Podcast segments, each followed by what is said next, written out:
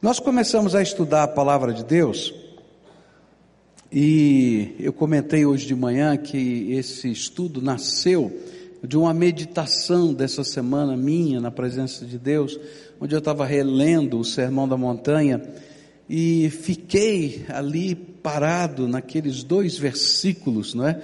Vocês são o sal da terra, vocês são a luz do mundo, e aquilo começou a mexer no meu coração e eu queria entender todo o conjunto daquelas coisas que estavam ali no Sermão da Montanha. E no Sermão da Montanha, falei hoje de manhã, que a gente tem a maior coletânea dos ensinos do Senhor Jesus em um único evento. Jesus começou a pregar e aquelas multidões passaram o dia junto com ele e ele foi ensinando os valores básicos da fé cristã. E a gente aprendeu que esses são princípios, princípios da nossa fé em Cristo Jesus. E nós para o princípio, cada, o sermão da montanha todo tem vários princípios. O primeiro princípio que a gente começou a estudar é gostoso demais, né? E a gente recitou isso de manhã. Vocês são abençoados, abençoadores. Vamos dizer juntos? Vocês são abençoados, abençoadores. Então olha para quem está perto de você e diz: você é abençoado. É, aleluia, né? E eu falei que hoje de manhã que a palavra de Deus nos ensina isso desde o Velho Testamento, não é? O pai de família quando o filho saía ou quando alguém saía de casa dizia assim: "Você é abençoado quando sair por essa porta. Você é abençoado quando entrar por essa porta. Você é abençoado quando deitar na cama. Você é abençoado quando acordar e levantar-se da cama. Você é abençoado no caminho. É é abençoado na volta, você é abençoado. E Jesus acrescentou, e você é abençoador. E aí nós começamos a olhar aquilo que nós chamamos de bem-aventuranças.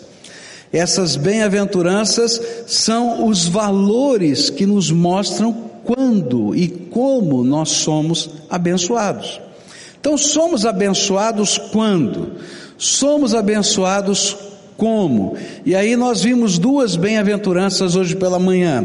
A primeira delas é aquela que se encontra no verso 3: Bem-aventurados os pobres em espírito, pois deles é o reino dos céus. E nós aprendemos que somos abençoados e abençoamos quando quebramos o nosso orgulho e nos submetemos a Deus e fazemos Jesus, o único Senhor da nossa vida. E aí, o Senhor nos dá não uma bênção, mas o reino dele. E o reino dele anda conosco. E onde a gente entra, o reino de Deus vai junto. Por isso a gente se torna também abençoador. O segundo valor que Jesus disse para nós é que somos abençoados quando choramos na presença do Senhor. E nós aprendemos no verso 4: Bem-aventurados os que choram, pois serão consolados. E aprendemos que chorar é, na verdade, derramar a nossa alma. A gente pode tentar trancar nossa alma, dizendo não vou chorar, não vou chorar, não vou chorar, mas quando bate uma situação de impacto na nossa vida, a gente continua dizendo que não vai chorar, não vai chorar e chora, né? Porque a alma vem e ela se derrama. E ele está dizendo: ó, quando você derrama a sua alma na presença do Senhor, a alma é revelada para você, porque às vezes a gente esconde a nossa alma da gente mesmo, não é? Quando a gente revela a alma na presença do Senhor e a gente chora na presença do Senhor, a gente se derrama na presença do Senhor, nós somos consolados. E essa consolação eu qualifiquei como se Jesus viesse nos abraçar, não é? E a gente pode sentir a presença dele. E é tão tremendo isso porque o reino está com a gente e nós fazemos parte desse reino, mas o rei se revela e se mostra do lado da gente em todos os momentos da nossa vida. E eu queria continuar olhando para esse texto, nessa perspectiva. Quando é que somos abençoados?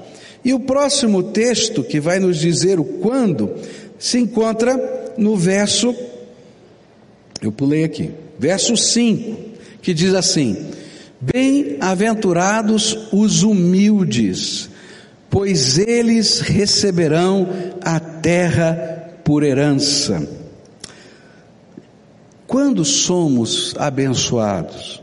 Quando somos humildes ou mansos, dependendo da tradução que você tem, diante dos homens. É interessante porque as duas primeiras tinham a ver com a nossa relação com Deus. Eu me submeto a Jesus e sou abençoado. Eu me derramo na presença de Deus e sou abençoado.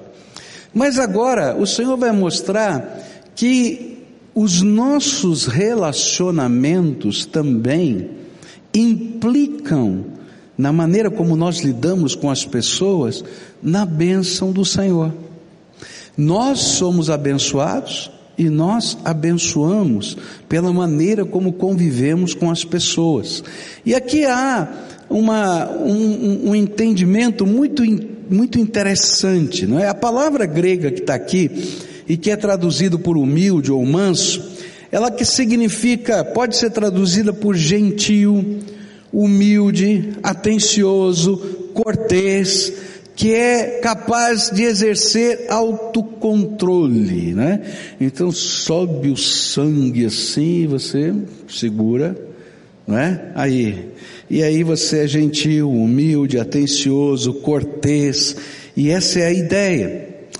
É interessante que essa palavra, ela é o, o oposto da ira, da irritação, do milindre que consome em mágoas e geme em amargura. E dito positivamente, a gente diria assim: mansidão é ser amável, sem amargura. Amável, sem amargura. Portanto, o que a Bíblia está dizendo, o que Jesus ensinou, é que são bem-aventurados, abençoados, os que são capazes de suportar, sem amargura e sempre de modo amigável, as cargas pesadas que lhes são impostas. Uau! Não é muito fácil. Eu tenho que aprender isso todo dia. Eu não sei você, mas eu tenho que aprender isso todo dia. Eu tenho um defeito horrível. Eu sou descendente de italiano. É ruim. Ferve assim, vem assim do pé. Não sei se você já sentiu isso. Vem assim subindo do pé e vem assim, assim quando, né? Esse é um negócio incrível. Quem tem esse problema que nem eu? Levanta a mão aqui. Oh, tem, tem muito italiano aqui nessa igreja. Mas não é só descendente de italiano que tem isso, né? Quem não é descendente de italiano? Levanta a mão. Aleluia, né? Mas é ruim assim também, é? O negócio pega fogo assim, né? E aí o que acontece? A gente está aprendendo um valor, uma, uma coisa que é tremenda. Deus sabe que isso não acontece se não for pelo poder do Espírito Santo. Você não vai conseguir ser manso sem o poder do Espírito Santo. Por isso, mansidão é uma virtude de quem aprende a viver pela fé. A gente não consegue viver a mansidão se a gente não tiver incorporado no coração da gente a fé. E quanto mais essa fé vai se tornando forte na nossa vida, a gente vai aprendendo a exercitar a mansidão em situações diferentes da vida. E olha, esse é um aprendizado de todo dia. Assim como eu falei que eu preciso me submeter a Jesus todo dia, Assim como eu falei que a gente precisa derramar a nossa alma na presença do Senhor todo dia, eu tenho que aprender a ser humilde, manso, sempre, porque eu vou ter confrontos na minha vida com pessoas, com situações, e às vezes a nossa grande tentação é fazer com que carne que está dentro de nós, a natureza humana que está dentro de nós, a raiva que está dentro de nós, a explosão de ira que está dentro de cada um de nós, seja a vertente mais natural da nossa vida. E aí a gente tem que olhar para essas circunstâncias todas e esses desafios todos numa perspectiva nova. Não é a perspectiva da força do meu braço, da força do meu argumento, da autoridade que eu tenho porque eu estou nessa ou naquela posição, mas eu vou colocar na perspectiva do que Deus pode fazer no meio daquelas circunstâncias. E eu vou ter que colocar a minha fé em prática. Mansidão, humildade nesse sentido, tem a ver com aquele que não confia no poder e na força de si próprio, mas que confia em Deus em toda e qualquer circunstância. Talvez o maior exemplo de mansidão que a Bíblia nos apresente seja Moisés. E é interessante que a Bíblia vai dizer exatamente isso. Moisés era o mais manso de todos os homens do seu tempo. E é interessante ver como é que essa mansidão operava na vida de Moisés. Não quer dizer que ele não tivesse coragem, porque às vezes a gente pensa que a pessoa humilde ou mansa é uma pessoa que não tem coragem. E a gente diz, ó, oh, isso aqui é um banana, olha só, veja só o que fez, né? Mas a gente vai, vai perceber que é preciso muito mais coragem para viver pela fé no meio dos confrontos da vida do que a força da nossa carne, a explosão da nossa ira. E quando eu olho para a história de Moisés, eu vejo exatamente isso. Há uma situação muito complicada, uma situação que envolve a família dele, envolve Miriam, envolve Arão, que são os seus irmãos mais velhos, e Moisés é o líder, e agora Miriam e Arão estão ficando é, magoados com Moisés pelo estilo de liderança dele e como eles não podiam atacar diretamente o seu irmão, eles escolheram falar mal da cunhada, da mulher de Moisés. Olha, essa mulher que veio de Cuxi, ela não sabe lidar como esposa do líder dessa nação. Olha só como ela se veste, olha só como ela fala, olha só como se porta, olha só, Moisés está ficando meio banana, não está resolvendo as questões, porque essa mulher está ali, está atrapalhando. Lembra, quando ela não estava aqui, que estava lá naquele período que nós saímos do Egito, era diferente, Moisés era mais ousado e mais tudo, e aí começou aquela fofocaiada, e sabe quem é que estava fazendo a fofoca? Miriam. E Arão, que era o mais velho, não falava muito, mas deixava correr. E é interessante que quando ele é confrontado, ele não parte para cima dos seus irmãos. Ele ora.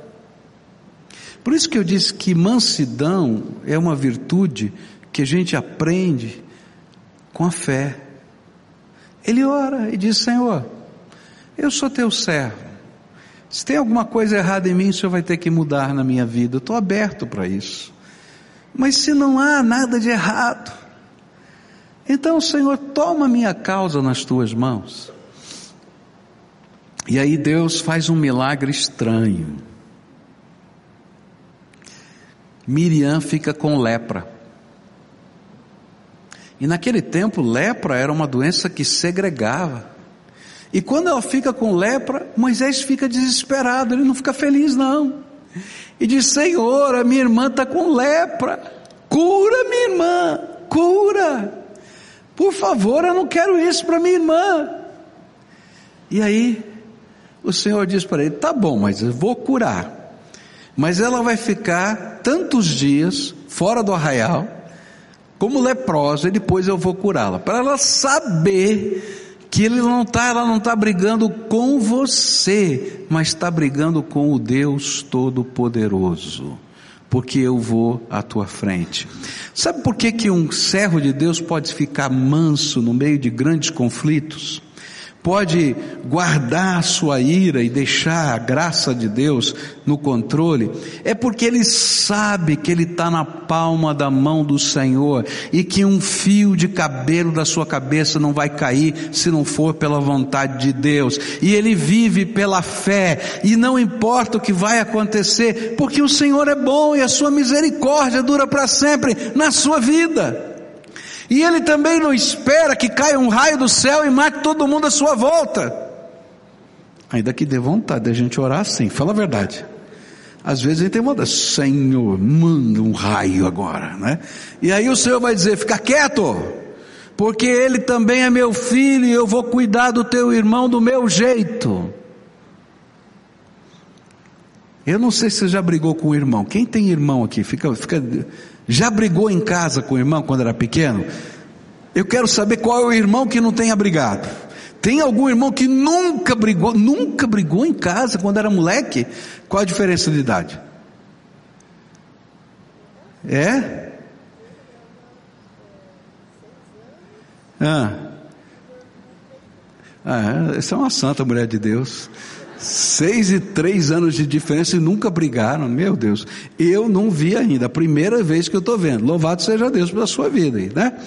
Vamos aplaudir, né? Porque, ó, tem irmão aqui que não conseguia fa fazer isso, não. Eu, por exemplo, não conseguia. Bom, agora era interessante porque a gente tinha vontade de pegar assim o irmão, não é? E dar uns murros. Mas se você pegasse o seu irmão, o que que acontecia? Ah, o papai vinha lá, ou a mamãe, ó, batia nos dois. E aí vinha aquela palavra: Eu sou o pai, eu sou a mãe, sou eu que educo você e o seu irmão. Você não tem autoridade para isso. E às vezes a gente ia lá e dizia: Pai, mãe, você já ouviu isso daí, né? Pai, mãe, fulano está fazendo isso, meu está fazendo aquilo. E aí às vezes a gente ficava com raiva. Porque a gente esperava que o papai e a mamãe fossem lá e tum, tum, tum, tum. E ele dizia, filhinho, não faz assim. E você, ah, que raiva. E sabe, queridos, a gente vai aprender pela fé que Deus é Pai Todo-Poderoso que nos ama. E ama as pessoas. E todos nós estamos sendo tratados por Deus. Algumas vezes ele repreende de uma maneira mais forte. Outras vezes ele vai dizer, filhinho, não é assim que você tem que viver. Mas é o Deus Todo-Poderoso que está nos ensinando. Por isso, mansidão é uma virtude, é um valor do reino de Deus, que a gente vai conquistar pela fé, na certeza absoluta de que o Deus vivo é aquele que cuida da nossa vida. A gente vai ver na vida de Moisés, se você ler o livro de Números, você vai ver quantos embates Moisés teve no seu ministério. Eu quando prego para pastores, eu digo assim, você tem que ler o livro de Números de novo. Se você for um pastor em crise, leia outra vez. Porque acho que não teve um pastor que sofreu mais batalhas dentro do seu rebanho do que Moisés. E essas batalhas não foram vencidas pela força, pelo argumento, pela política. Elas foram manifestações do poder de Deus que consolidavam a sua liderança. A liderança de Moisés não foi consolidada pelos estratagemas, ele foi consolidado como líder daquele povo, porque o poder de Deus se manifestava de maneiras extraordinárias. E a gente vai aprender na nossa vida que quando as nossas causas são colocadas nas mãos do Todo-Poderoso, sem ira, sem amargura, armas, o Deus vivo é aquele que está no controle e vai guiar a minha vida. O homem natural não sabe lutar contra este princípio. E eu quero dizer que esse princípio vale para todas as áreas do relacionamento humano. Não significa que a gente não tenha posição, que a gente não tenha palavra, que a gente não tenha coragem. Simplesmente a gente vai deixar o poder de Deus se manifestar até na nossa resistência aos valores que estão sendo quebrados.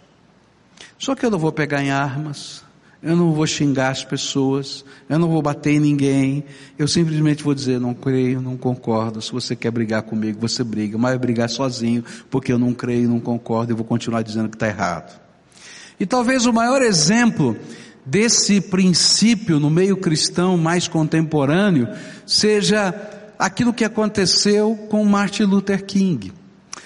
É interessante a história de Martin Luther King porque aquilo que ele estava defendendo era um valor e um princípio de justiça social. Havia uma, uma legislação havia uma postura, especialmente no sul dos Estados Unidos, onde aquele povo havia perdido a guerra de secessão e libertou por força das armas os escravos, mas criou uma maneira de subjugar o negro naquela região. E aí então havia uma, uma série de leis injustas. Por exemplo, um negro não podia sentar no mesmo lugar do ônibus que um branco. Então tinha um reservado no ônibus só para negros. Um entrava por uma porta, outro entrava por outra.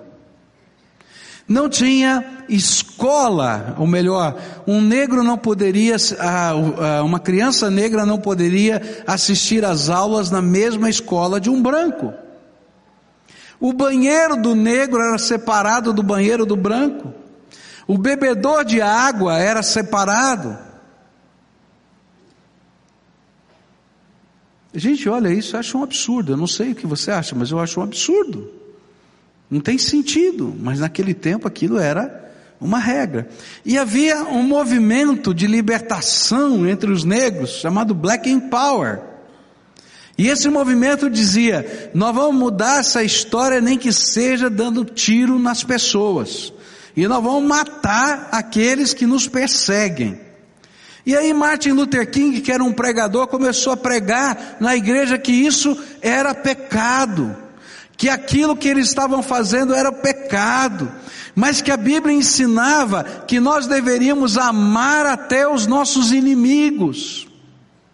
Mas não significava que nós não poderíamos dizer para os nossos inimigos que eles estavam errados. E eles tinham uma maneira de dizer que não eram armas, e eles disseram assim, começou nas igrejas isso. E lá nas igrejas eles começaram a dizer: o que, que nós podemos fazer então, se a gente não pode pegar em ar? Então a partir de hoje ninguém mais pega ônibus. Nós vamos andar quantos quilômetros forem a pé, já que eles querem, não é, que a gente seja segregado. Então nós vamos andar quantos quilômetros forem necessários para ir trabalhar mas nós não vamos pegar o ônibus da segregação, mas também não vamos agredir ninguém. E aí as pessoas disseram: esses negros não vão dar conta. Só que eles tinham esquecido que a maioria dos que pegavam transporte público naquela época eram o quê? Negros. E depois de um, um mês e pouco em que eles estavam andando a pé, sem pegar em armas, os donos das empresas de ônibus pediram pelo amor de Deus para mudar a lei. Porque eles estavam quebrando. Eles estavam quebrando. A mesma coisa aconteceu com as escolas. A mesma coisa foi acontecendo até o dia da marcha na ponte de Selma, onde eles apanharam, mas não revidaram. E voltaram lá outra vez, só que não voltaram mais sozinhos. Voltaram com uma multidão de gente que disse: não dá mais para a gente ver isso acontecer na nossa terra. Gente que não agride ninguém, gente que está falando uma coisa justa e que ainda apanha. E a lei americana teve que mudar, porque gente que cria no poder de Deus e que não estava disposto a pegar nas suas próprias mãos a justiça, fizeram a diferença nessa terra. Agora, a gente só consegue fazer isso pela fé. se a gente pode crer que Deus está no controle de todas as coisas. E se a gente pode esperar a manifestação do poder de Deus na nossa vida. Por isso, você é um abençoado. Porque quando você vive assim, você não precisa carregar pesos, você vai ter ordens de Deus, manifestações da graça de Deus, você não vai ser, perdão a expressão, um banana. Você vai ter firmeza nas suas convicções, só que o jeito de fazer as coisas vai ser diferente. E sabe, Deus vai revelar a glória dele, a graça dele, e vai honrar os seus filhos no tempo devido. E a gente vai descobrir que Deus luta a nosso favor. Hoje eu queria perguntar para você, o que é que você precisa entregar para o Senhor? Porque às vezes, queridos, a gente fica tão amargo, tão amargo, tão amargo, porque a gente não tem coragem de entregar ao Senhor a injustiça, as coisas erradas que aconteceram na nossa vida. Quando o Michel estava para nascer, houve uma convenção brasileira e eu fui a essa convenção, convenção do centenário, lá na Bahia, e muitos batistas do Brasil inteiro foram para lá, e nós ficamos num hotel, cada um ficava no seu hotel, e aí apareceu um irmão e lá no final da convenção, ele disse para mim assim, pastor, olha, teve, tive um problema aqui, fui roubado, pegaram meu talão de cheque, pegaram meu cartão de crédito, pegaram tudo, e eu não tenho como pagar o hotel, eu não sei o que vou fazer. Nós somos da cidade de São Paulo, eu moro ali nas Perdizes. Eu falei, eu moro ali perto, na Vila Romana, então o senhor não poderia pagar as minhas despesas aqui? Quando chegar lá, eu vou resolver esse problema no banco e devolvo o recurso para o senhor. Eu falei para ele: olha, esse valor é um valor alto. O único dinheiro que eu tenho é para pagar o parto da minha esposa. Você vai me devolver mesmo? Ele disse: Não, pastor, fica tranquilo, está resolvido. Pode. Então tá bom. Então eu vou pegar do dinheiro do parto da minha mulher e vou pagar. Chegando lá, você me devolve, porque minha mulher está grávida, vai, vai nascer a criança. Bom, paguei. Bom, você já conhece a história. E o homem não me pagava. Eu ligava, ele não me atendia. Fui na casa dele. Bati, bati na porta. Não atendia. Fiquei esperando daquelas portas que você aperta um botãozinho para abrir. Aí alguém entrou, entrei junto. Fui lá. Bati na porta, me atendeu a mulher dele, que nem atendia uma campainha. Disse: Olha, preciso falar com o seu marido. Falei: ele saiu, não está em casa. Eu vou esperar. Fiquei lá mais de uma hora sentado lá e o homem não vinha. Aí eu fui embora. Eu falei: Não, já sei, vou fazer uma placa desse tamanho, ladrão, vou colocar na porta da casa dele. Mas aí eu fui orar. E o senhor falou: Perde. Deus, mas é o dinheiro do parto da minha mulher. Perde. Não está certo isso, Deus. Esse negócio está errado. Perde. Não sou eu que te sustento. Não sou eu que cuido da tua vida. Não sou eu que te abençoo. Então tenha paz no seu coração. Eu vou cuidar de você. Eu confesso que o sangue italiano estava fervendo. Eu acho que se eu encontrasse aquele homem. Mas até agora o Senhor continua me sustentando. Perdi para sempre. Mas não perdi a santidade. E não perdi a graça de Deus na minha vida. E não perdi as bênçãos que Deus nos dá e não perdi a oportunidade de fazer o bem a qualquer pessoa desinteressadamente. Eu aprendi uma lição na minha vida. Eu não empresto dinheiro. Eu dou. Se devolver, aleluia. Se não devolver, eu já dei mesmo. Para que, que eu vou ficar nervoso? E aí a gente aprende a viver uma outra situação na nossa vida. Não é que a gente não vai participar das lutas e sofrimentos, é dizer, olha, tá aqui, tá. Deus seja contigo. Ah, mas eu, tá bom, querido, Deus seja contigo. Alguns vêm e devolvem.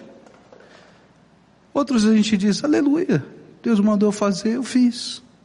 E aí a gente vai aprender uma dependência de Deus nas coisas da vida. Às vezes a gente tem brigas de família. Gente, eu já vi tanta briga de família por coisas grandes e por coisas pequenas.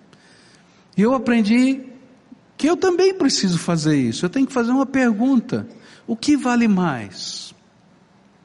O que vale mais?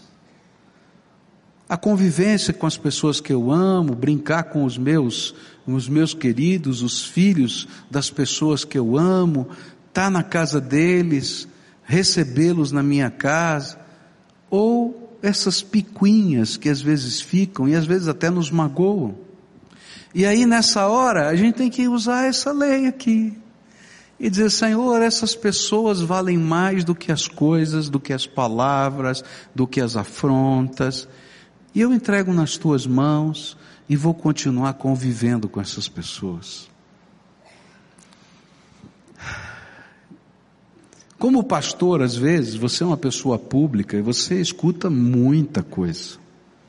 Muita coisa. Você nem imagina. E eu tenho uma regra no meu coração. A regra é a seguinte: aqueles que mais me machucam são aqueles que eu mais pastoreio. Se eu estiver numa festa e eu olho para todas as mesas onde vou sentar, não estou dizendo que toda vez que eu sento numa mesa é assim, né? Não vai entender errado e tiver alguém ali que está pisando no meu calo, é nessa mesa que eu vou sentar. E vou amar essa pessoa. Se tiver uma visita para fazer, a prioridade é essa pessoa. Porque na maioria das vezes essas pessoas são machucadas e precisam ser tratadas pelo Senhor. E a gente tem que chegar lá com o amor de Deus, porque é o amor do Senhor que constrange, que quebranta. E toda vez que a gente levanta os nossos direitos, as nossas bandeiras, a gente só gera separação entre os homens. Então, querido, se tem alguma coisa acontecendo na tua história, na tua vida, aprenda com o Senhor Jesus. Pela fé, vai e abençoa. Pela fé, Abre mão dos teus direitos na presença do Senhor e entrega na mão dele os teus direitos. Não quer dizer que você está dizendo para todo mundo que eles estão certos. Você vai dizer, eu não concordo. Não aceito isso. Porém, você é mais importante do que isso. E eu estou aqui por sua causa. E aí a graça de Deus se manifesta. Tem muita família quebrada aqui que pode ser reconstruída só por isso. Tem muitos, muitas pessoas, eu conheço uma família que fazia 30 anos que um irmão não falava com outro irmão, moram na mesma cidade, os dois são membros de igrejas evangélicas e não se conversam. Porque lá, 30 anos atrás, teve um negócio que não deu certo e eles brigaram por causa do negócio e já passou 30 anos. Se tivesse uma duplicata, ela estava caduca, caducou em cinco mas o coração guarda as duplicatas caducas. E o que o Senhor está dizendo é: pega as duplicatas caducas e joga fora, porque eu tenho uma nova liberdade para você. Pode ser Miriam, tua irmã, ou pode ser os filhos de Coré, ou Coré, melhor dizendo, não os filhos de Coré. Coré, lá com Moisés. E aí a graça de Deus se manifesta. E queridos, quando Deus toma nas suas mãos a nossa causa, no tempo devido Ele revela a sua bondade e a sua força sobre as nossas vidas. Verso 6, a palavra do Senhor vai nos dizer assim: Bem-aventurados os que têm fome e sede de justiça, pois serão satisfeitos. Quando colocamos fome e sede juntos, E entendemos que estas são as necessidades humanas fundamentais para a sua existência. Se você não tiver água e não tiver comida, o que, que vai acontecer com você? O que é que vai acontecer? Não sabe o que vai acontecer? Então nós vamos fazer um exercício sem água e sem comida. Vai morrer, gente, não tem jeito. Porque a gente está falando de necessidades fundamentais. Não dá para viver sem água, não dá para viver sem comer. Jesus queria que entendêssemos que ser abençoado e ser abençoador nesse sentido é fundamental para existirmos enquanto servos de Deus. E nesse mesmo sermão ele voltou a falar desse assunto quando disse: Buscai, pois, em primeiro lugar, o seu reino e a sua justiça, e todas estas coisas vos serão acrescentadas. Buscai o reino e o que mais? A justiça. Então, quem tem fome e sede da justiça que procede de Deus é um abençoado e é um abençoador. O que Jesus queria nos ensinar é que aqueles que buscam intensamente para si e para os outros o que é justo diante de Deus são abençoados. Isso tem a ver primeiro com o relacionamento certo com Deus. Por quê? A Bíblia diz que não há um justo sequer na face da terra. Se todos nós nos apresentássemos agora na presença do Senhor, que é o justo juiz, e o jeito de Deus julgar é um pouquinho diferente dos tribunais humanos, porque ele não julga o causo, ou melhor, a causa. Isso é influência do interior, né? Não julga a causa, ele julga a pessoa. E então você ia lá e dizia assim: esse aqui é isso, aquilo, aquilo outro, e o Senhor dizia: é verdade. Eu vou preparar, mas eu quero dizer quem você é. Você é isso, aquilo, aquilo outro. O que, que eu faço com você agora? Está entendendo? porque ele não julga a, cal, a causa, ele julga, julga a pessoa, o que está acontecendo na vida dela como um todo. E então a primeira coisa que a gente tem que resolver nesse processo com Deus é a falta de justiça na nossa própria vida. E é por isso que há uma doutrina linda na palavra de Deus, que é a doutrina da justificação. Ninguém é justo por si mesmo. E você só pode ser apresentado na presença de Deus se Jesus declara você diante do Pai justo. E eu gosto de imaginar isso da seguinte maneira: você vai se apresentar no trono de Deus e não tem nem como entrar lá, porque as suas roupas estão sujas, a sua vida está suja, você é pecador. Mas Jesus vai na sua frente e diz assim: por ele eu morri por ele eu ressuscitei, e foi o meu sangue que o purificou de todo pecado. É interessante como Romanos, no livro de Romanos, o apóstolo Paulo vê isso, ele diz assim: que miserável homem eu sou. O bem que eu quero fazer não faço, o mal que eu não quero fazer, isso faço. Que miserável homem eu sou. Mas aí o próximo versículo diz assim: mas graças a Deus, já não existe mais nenhuma condenação para aqueles que estão em Cristo Jesus, passaram da morte para a vida. A primeira coisa que eu preciso buscar, essa justiça que precisa ser buscada, primeiro é para mim, é que Jesus me lave com o seu sangue precioso e haja uma declaração de fomos perdoados, fomos lavados e fomos marcados com o Espírito Santo da promessa, mas continuamos pecadores. Se você já recebeu Jesus como Senhor e Salvador da sua vida, essa é uma coisa incrível, porque você olha e diz assim: eu continuo pecador, Senhor. Talvez não tão sem vergonha, tão cara de pau como eu era antes, porque a santificação está acontecendo na minha vida, mas eu continuo tendo problemas, Senhor. E aí a cada dia o Espírito Santo de Deus está quebrantando você, está transformando você. E a cada dia o sangue de Jesus nos purifica dos nossos pecados. Uma vez alguém disse assim para mim, pastor, o que vai acontecer comigo? Se eu que já recebi Jesus, fui lavado no sangue de Jesus, na hora em que eu for morrer, naquele instante, ou na hora que Jesus voltar, eu estiver cometendo um pecado. Eu vou para o céu ou vou para o inferno? Porque, pastor, não deu tempo de pedir perdão. Foi naquela hora.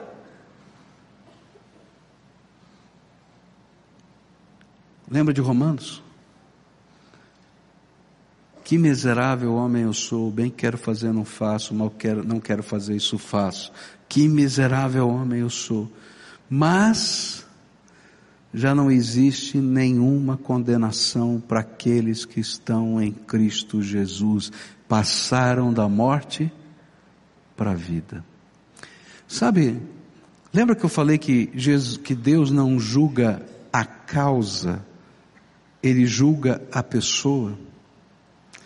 Quando Jesus colocou a marca dele sobre a tua vida, ele cravou toda a maldição do pecado na cruz do Calvário. E sabe o que vai acontecer? Você está em pecado, você está entristecendo o Espírito. O Espírito vai lutar contra você para você sair dessa coisa errada. Ele vai machucar, apertar a tua vida, se for preciso chacoalhar e virar você de ponta cabeça, ele vai fazer, porque você é nova criatura e não tá, não deveria estar tá naquele lugar. Mas a bênção de ter sido justificado, ele não tira mais de você. Está entendendo? E sabe, os abençoados, são aqueles que têm fome e sede dessa justiça que é imputada por Deus, que não é nossa, que é derramada pelo sangue de Jesus, que nos transforma. Jesus não fica passando a mão na nossa cabeça quando a gente faz coisa errada, mas como um pai que está tratando o seu filho e não quer lançá-lo na perdição, e que não desiste dele, bota de pé outra vez e vai ensinar. Ele está fazendo isso todos os dias na minha vida, porque eu tenho fome da justiça que vem de Deus para minha vida. Está entendendo? Se você nasceu de novo em Cristo Jesus, você vai ter fome e sede de que Deus derrame justiça abençoadora sobre a tua vida imputada pela graça na salvação que só Jesus pode dar. Mas viver de uma maneira que agrada a Deus faz parte dessa justiça. E esse é o processo da santificação. E aí a gente vai sendo transformado no nosso caráter.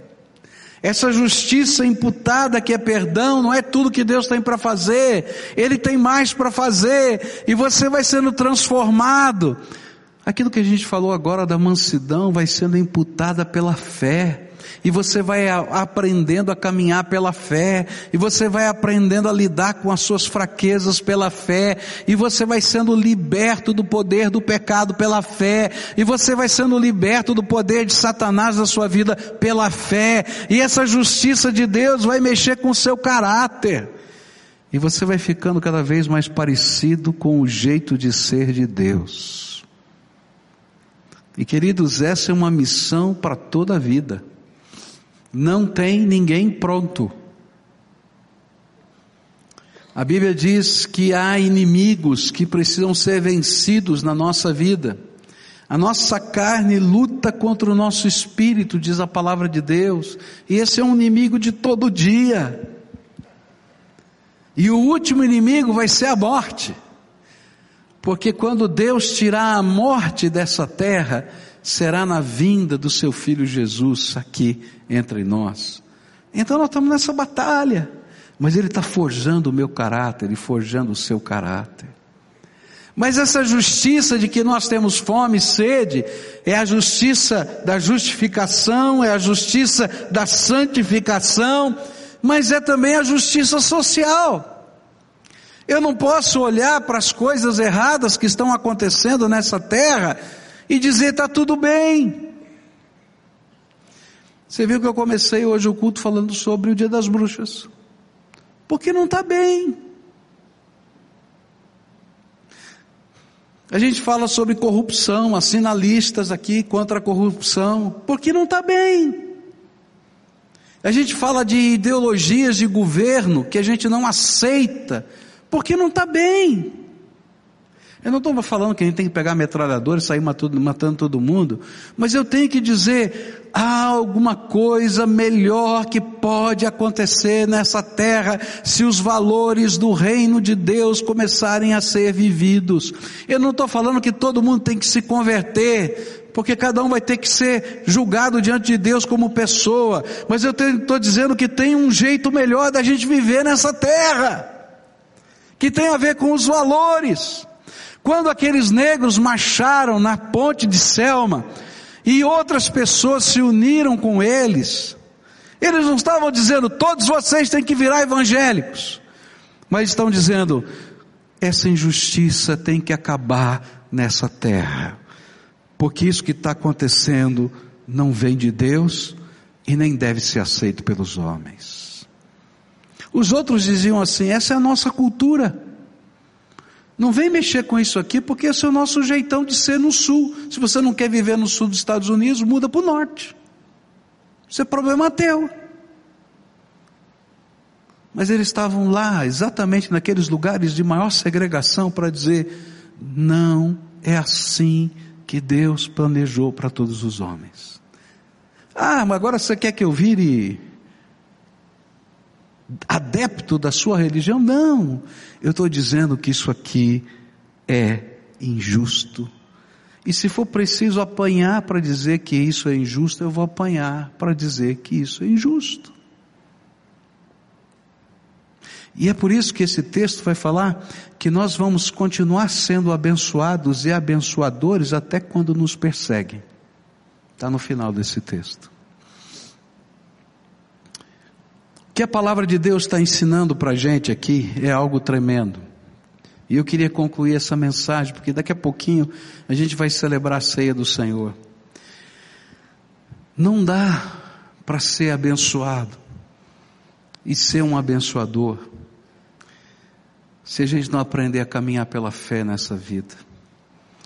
Se a gente não aprender a submeter a Jesus como único Senhor se a gente não aprender a colocar os valores do reino de Deus como metas pessoais para serem buscadas como quem tem fome e como quem está morrendo de sede. Não dá para a gente ser abençoador por onde passa, se esses valores do reino não estiverem dentro de nós. Não dá para caminhar essa jornada se Deus não declarar a sua justiça pelo poder da cruz na nossa vida. Então, nessa noite, antes da gente partilhar do pão e do vinho, a Bíblia diz que a gente não deveria participar desse memorial que nos lembra a morte e a ressurreição de Jesus, sem antes nos examinarmos a nós mesmos. E a grande pergunta é: o que Jesus ministrou na sua vida hoje? Que área da tua vida precisa ser trabalhada pela graça de Deus aí no teu coração? Quem sabe tem um relacionamento que está partido. Quando ele falar dos pacificadores, não é? Ele vai dizer, e nesse próprio sermão da montanha mais adiante, ele fala assim: olha, se você tem alguma coisa contra o seu irmão, deixa a oferta de lado do altar, volta lá e acerta com ele, porque Deus não vai receber nem a tua oferta. Está entendendo? Os valores do reino precisam entrar na minha vida com a presença de Jesus no meu coração. Então hoje eu queria pedir para você fazer algumas entregas. Há coisas que estão guardadas dentro da sua alma que estão fazendo mal para você e para as pessoas. Que fazem parte da tua história. Hoje eu queria pedir para você colocar os pés da cruz de Cristo e dizer: Senhor Jesus, essas coisas estão me fazendo mal e eu quero aprender a andar pela fé, independentemente das duplicatas que eu tenho guardado na minha alma ao longo da minha vida. Não é entrega fácil de fazer, mas faz essa entrega para Jesus. Senhor, eu estou liberando essa pessoa, estou abençoando essa pessoa. E se eu puder fazer isso pessoalmente, quem sabe servindo uma mesa na presença dessas pessoas para dizer: come comigo. E essa é a figura do Salmo 23. Prepara uma mesa diante de mim na presença dos meus inimigos. O que, que ele quer dizendo? Desses confrontos da vida. Unges a minha cabeça com óleo e o teu cálice transborda sobre mim. A gente vai ser agente da graça, da cura, da bênção, da restauração de uma casa, de uma família, de um povo. Essa é a missão dos abençoados, serem abençoadores.